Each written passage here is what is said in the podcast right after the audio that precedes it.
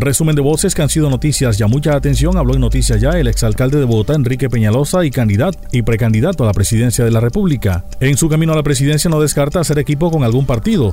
Dijo que le interesa es Colombia, adelantar proyectos en favor de los colombianos. Me gusta la idea de ser una preconsulta. Enfatizó en que le gusta hacer equipo con personas que más que hablar, les guste actuar. Yo he estado en el gobierno dos veces en Bogotá. Cero problemas de corrupción. Cero. Cero ni siquiera una sugerencia, ni siquiera mis enemigos políticos lo dicen, nada. Eh, con gente excelente. Entonces, lo primero que se hace para combatir la corrupción es hacer una política distinta, ¿no? No recibir apoyos financieros en las campañas de personas interesadas en contratar con el gobierno o de contratistas del gobierno. Cero. Entonces, lo primero es hacer una política distinta, sin recibir. Yo nunca, en todos los años que llevo de trabajar en política, nunca he recibido plata de los contratistas del gobierno. Segundo, nunca hacer política repartiendo plata. Los políticos no ni, ni, comprar votos, ni comprar votos, ni pasar plata a comprar votos, ni darle plata a los líderes que, que para financiar las campañas. Yo llevo, yo llevo décadas haciendo política y no hay un líder que pueda decir que yo le he dado ni 100 mil pesos para comprar gaseosa para hacer una reunión. Bueno, aquí entonces uno llega sin compromisos a nombrar la mejor gente. Esa sí es la manera de lograr que no haya corrupción. Tiene que ser la mejor gente, los mejores equipos, ¿no? Eh, la pobreza, ¿cómo se combate? La pobreza se combate, vuelvo a insistir, de muchas maneras, con programas para apoyar el empleo de los jóvenes, con eh, programas para apoyar, por ejemplo, más importante yo, y es todavía es apoyar a los viejos, a los viejos en pobreza. El presidente de la Cámara de Comercio, Manuel Fernández Ariza, se refirió a la encuesta Ritmo Empresarial, la cual revela recuperación y dinamismo económico en Barranquilla y Atlántico. Las 24 cámaras de comercio del país encuestamos en agosto 6.421 empresas, dijo.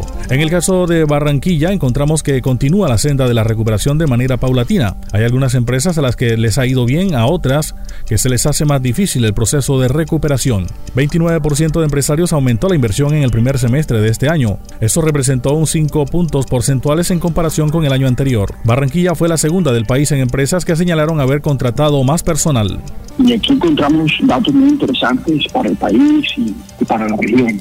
En el caso de Barranquilla, lo que demuestran estos datos es que continúa la senda de la recuperación. Esto es una recuperación paulatina. No podemos decir que las empresas ya están recuperadas o que han alcanzado los niveles del 2019, porque si bien hay unas empresas que les ha ido bien, hay otras que les ha ido mal, que les ha dado muy duro esta pandemia, esta crisis. Y, y el promedio lo que nos muestra es que hay una recuperación importante. Y te voy a dar algunos datos. Operación de las empresas. 67.5% de las empresas en Barranquilla manifiestan que están operando normalmente, mientras que el 31.6% dice que están operando parcialmente, no están operando la jornada completa, no están operando todos los días, no están utilizando toda su capacidad instalada. Sin embargo, estos indicadores son superiores a los del promedio del país y allá vamos teniendo algunos, algunos indicios de la recuperación comparativa.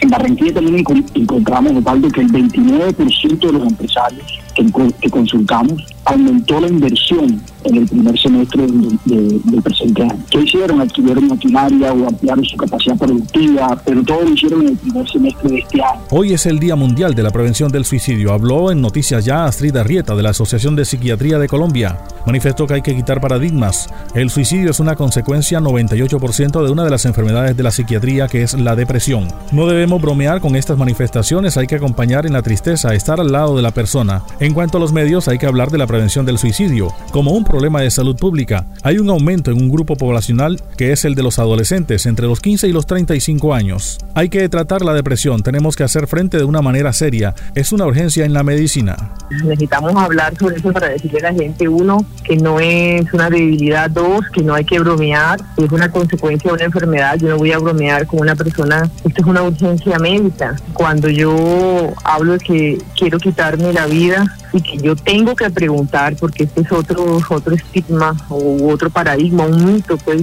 preguntar, no hay que preguntar, eh, acompañar en la tristeza, que se acompaña en la felicidad, porque es más fácil, pero acompañar en la tristeza es no llores, no estás ahí, eh, nos vamos de ahí, a veces solamente necesitamos estar al lado de una persona para hacer. En cuanto a los medios de comunicación, hay unas normas, sí hay que hablar, hay que hablar de, la prevención del suicidio, hay que hablar que ha aumentado eh, comparado los seis meses del 2020 con el 2021, se ha convertido para mí en un problema de salud pública. Hay un aumento en un grupo poblacional que tendría años de vida perdidos si desapareciera, que está entre, que son los adolescentes, entre 15 5 y 19 años, para decir 15 y 35 puntos, pero especialmente en los adolescentes, ha aumentado el intento suicida y el suicidio consumado y unos valores absolutos de los suicidios consumados. Habló en noticias ya el abogado del Atlántico Miguel Ángel del Río, conocido por trascendentales procesos jurídicos, quien integrará la lista cerrada al Senado de la República por el pacto histórico